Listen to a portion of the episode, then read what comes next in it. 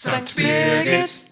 Hallo, ich bin Eva Maria Brenneisen vom Pastoralteam St. Birgit und ich sitze hier gemeinsam mit unserem Bezirkskantor und Kirchenmusiker Roman Beer. Am kommenden Samstag ist es nun endlich soweit. Wir feiern 77 Jahre St. Birgit Chor mit einem großen Konzert. Roman, erzähl mal, was erwartet uns? Ja, wir freuen uns auch alle vom St. Birgit Chor auf ein Konzert mit klassischer Chormusik, gemeinsam mit Solistinnen und Solisten und einem Orchester, das auf historischen Instrumenten spielt. Es wird sehr vielfältig. Wir beginnen mit Josef Haydn, Tedeum für Kaiserin Marie Therese. Das ist ein sehr majestätisches und äh, sehr kraftvolles äh, Werk zu Beginn. Dann geht es weiter mit einer Kantate von Johann Sebastian Bach, die heißt Sei Lob und Ehr dem höchsten Gut ein sehr in sich vergnügtes Werk, äh, in dem die Solistinnen und Solisten äh, wunderbare Arien singen. Und dann kommt ein Concerto von Vivaldi, das wird das Orchester alleine spielen. Und der krönende Abschluss ist dann das Utrechter Tedeum von Georg Friedrich Händel.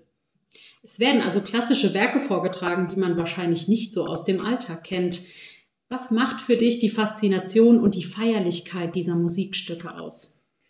Ich finde klassische Kirchenmusik immer wieder faszinierend in all ihren Formen. Und ähm, klassische Musik, das ist auch so meine musikalische Heimat. Und bei den meisten Chormitgliedern, denke ich, ist es, denen geht es genauso.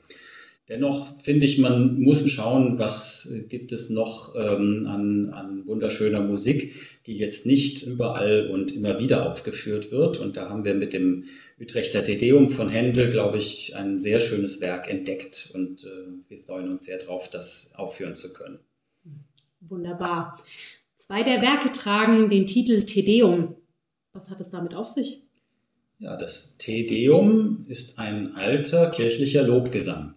Te Deum laudamus, te Dominum confitemur. Dich, o oh Gott, loben wir, dich, o oh Herr, preisen wir.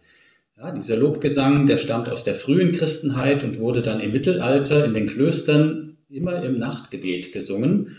Und seit dem 18. Jahrhundert wurde es dann immer wieder neu komponiert und bei festlichen Anlässen aller Art aufgeführt.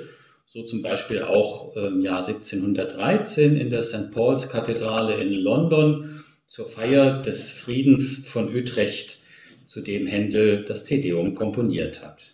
Und der St. Birgit Chor hat sich auf dieses Projekt eingelassen und probt fleißig.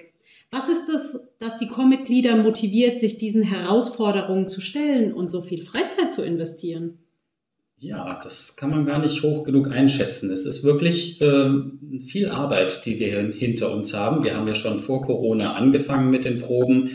Und während der Corona-Zeit haben wir dann extra Aufnahmen erstellt, mit denen die Sängerinnen und Sänger zu Hause selbstständig geübt haben.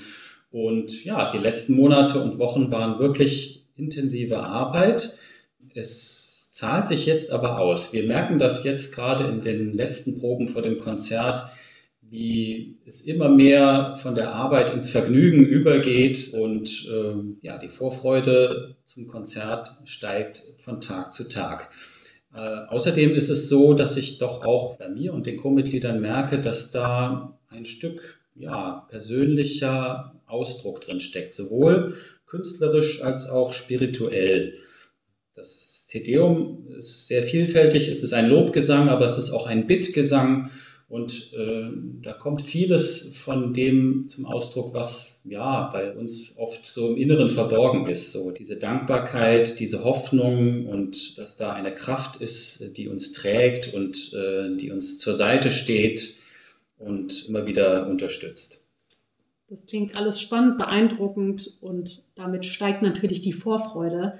Und wir wollen natürlich uns nicht nehmen lassen, Sie nochmal alle ganz herzlich einzuladen. Und zwar zum Jubiläumskonzert 77 Jahre St. Birgit Chor. Kommenden Samstag, den 1. Juli um 19.30 Uhr in der St. Birgit Kirche in Bierstadt.